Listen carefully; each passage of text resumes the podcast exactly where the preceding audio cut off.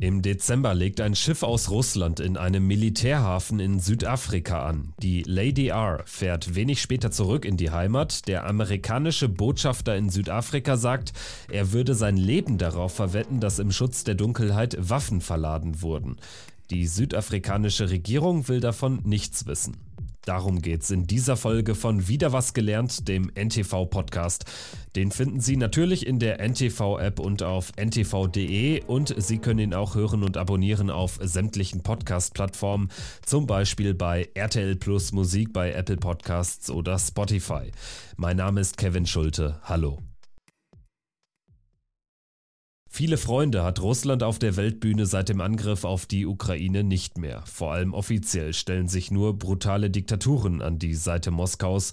Die meisten Staaten verurteilen den Angriff. Es gibt aber auch Länder wie Brasilien oder wie Südafrika, die mit dem Krieg am liebsten gar nichts zu tun haben wollen.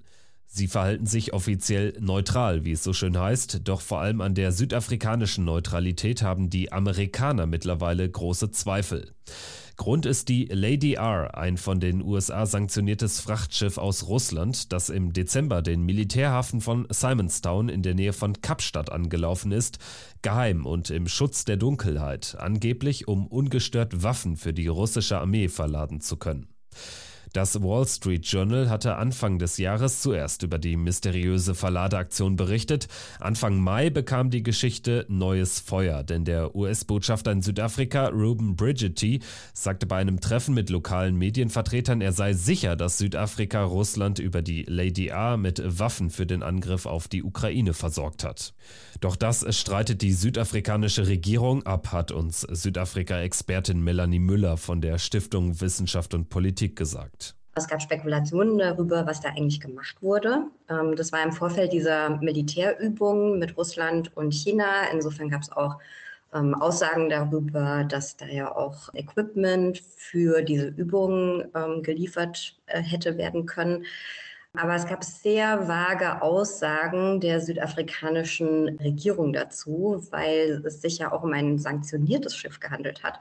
Also insgesamt ein sehr mysteriöser Vorgang. Es ist nicht klar bewiesen, dass das passiert ist. Aber natürlich gibt es da vieles, was irgendwie zusammenpasst und eine kohärente Geschichte machen würde. Aber dennoch hat die südafrikanische Regierung ja sehr stark darauf reagiert und das bislang dementiert. Anfang des Jahres, kurz nach Bekanntwerden der Geschichte, wollte die südafrikanische Regierung den Vorfall weder bestätigen noch dementieren. Die Verteidigungsministerin warf den USA aber vor, Zitat, ganz Afrika, nicht nur Südafrika zu bedrohen, mit allem, was nur nach Russland riecht. Doch nicht nur die Amerikaner, sondern auch die südafrikanische Opposition war aufgebracht. Sie kritisierte die Regierung schon alleine dafür, dass ein mit westlichen Sanktionen belegtes Schiff überhaupt in Südafrika anlegen konnte. Und dann auch noch in einem Militärhafen unter mysteriösen Umständen. Denn bevor die Lady R im Dezember in den Hafen einlief, wurde ihr Transponder ausgeschaltet. Dann sind zwei Nächte lang Kisten auf das Schiff geladen worden, unter Aufsicht von bewaffneten Sicherheitskräften, wie mehrere Zeugen berichten.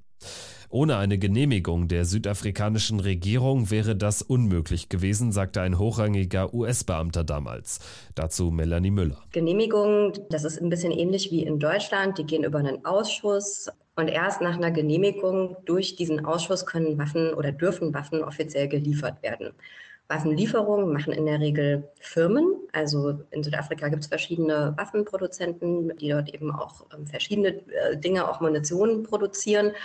Es gibt noch eine zweite Möglichkeit, nämlich dass es Lieferungen aus Beständen des Militärs gibt. Also das wären eigentlich die zwei Möglichkeiten. Und wie gesagt, die Regierung sagt keine offizielle Genehmigung. Aber es kann natürlich sein, dass was geliefert wurde, was nicht offiziell genehmigt wurde. Und es gibt jetzt eben drei Möglichkeiten. Erstens ist eben die Möglichkeit, die Darstellung der USA ist falsch und es gab keine Lieferung.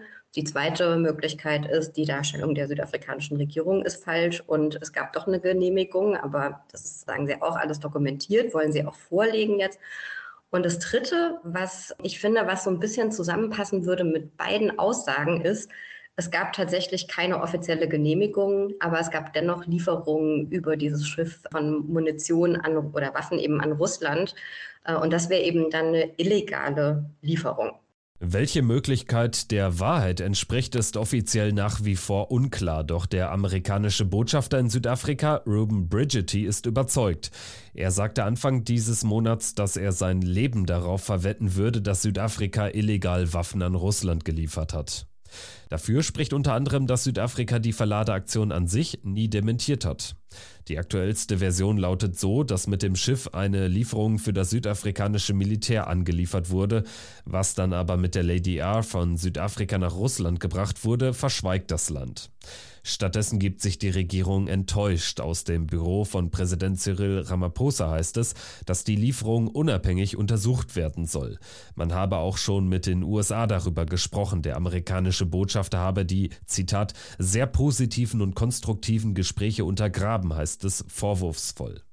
Das könnte im Umkehrschluss aber auch bedeuten, dass die südafrikanische Regierung nicht weiß, ob und warum russische Schiffe in den eigenen Militärhäfen anlegen und was sie dort tun. Das wäre höchst problematisch, sagt Expertin Melanie Müller, denn das würde bedeuten, dass Präsident Ramaphosa keine Kontrolle über seine Regierung, seine eigene Partei und womöglich auch über das Militär hat. Also ich halte das nicht mal für ganz unplausibel, weil wir es hier mit einer Regierung zu tun haben, wo Korruption in höchsten Regierungskreisen nach wie vor eine ganz wichtige Rolle spielt. Es ist ja schon in der Vorgängerzeit so gewesen, dass Jacob Zuma, also der vorherige Präsident, im Endeffekt den Staat wirklich ausgehöhlt hat und genutzt hat, um seine eigenen wirtschaftlichen Interessen voranzubringen. Er hat sich quasi so ein Netzwerk aus, aufgebaut aus Akteuren, die in diese State Capture nennt man das mit involviert waren.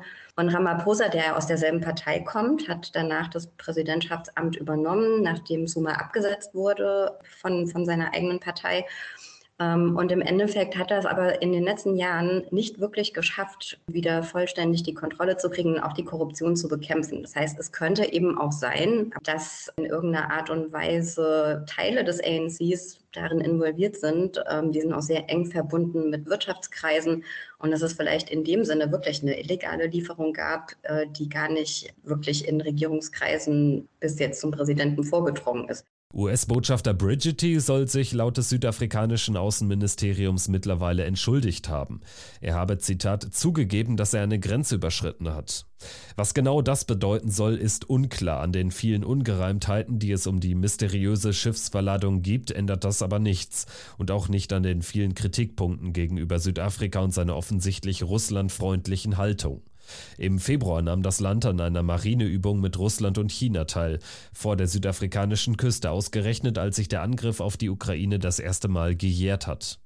Präsident Ramaphosa hat seinen Amtskollegen Putin auch zum Gipfeltreffen der BRICS-Länder, das sind Brasilien, Russland, Indien, China und Südafrika, im August nach Johannesburg eingeladen. Dann sprach der Internationale Strafgerichtshof in Den Haag einen Haftbefehl gegen den russischen Präsidenten aus. Um Putin nicht festnehmen zu müssen, kündigte Ramaphosa daraufhin an, aus dem Strafgerichtshof auszutreten. Das allerdings war zu viel für die südafrikanische Öffentlichkeit. Der Protest war so groß, dass Ramaphosa seine Entscheidung nur Stunden später revidieren musste. Putin persönlich wird deshalb wohl nicht nach Südafrika reisen. Südafrika wollte sich da so ein bisschen jetzt rausmogeln, weil sie, also zumindest mein Eindruck, ihn nicht direkt ausladen wollten und sagen wollten, komm mal lieber nicht, weil dann sind sie eben in dieser Diskussion, was keine gute Position ist. Also entweder sie lassen ihn äh, quasi einreisen und sind dadurch international mehr oder weniger geächtet, würde ich jetzt mal sagen, wenn sie ihn nicht verhaften oder sie verhaften ihn. Und das wiederum hat natürlich nochmal Konsequenzen für ihre BRICS-Beziehungen, aber beziehungsweise auch für ihre Beziehungen zu anderen Ländern, weil, und ich glaube, das haben wir ja mittlerweile gelernt, weltweit gar nicht alle unbedingt, ich sage jetzt mal, auf der Seite quasi der Ukraine und des Westens stehen. Und das natürlich Südafrika aus einer anderen Perspektive in eine schwierige Position bringt. Melanie Müller sagt, Südafrika fahre einen Schlingerkurs. Die Außenministerin des Landes hat den Angriff auf die Ukraine zwar mehrfach als völkerrechtswidrig bezeichnet, gleichzeitig geben sich Präsident Ramaphosa und seine Regierung erstaunlich viel Mühe, Putin in Schutz zu nehmen. Vor allem in der Regierungspartei, dem ANC, gibt es sogar regelrechte Russland-Nostalgiker. Ihre Wurzeln liegen in der Anti-Apartheidsbewegung. Damals hatte die Sowjetunion den Kampf der Südafrikaner gegen das rassistische System unterstützt. Doch in der südafrikanischen Regierung scheint man manchmal zu vergessen, dass auch die Ukraine ein Teil der Sowjetunion war. Und die wird derzeit von Russland angegriffen. Das war wieder was gelernt. Danke fürs Zuhören und bis zum nächsten Mal. Tschüss.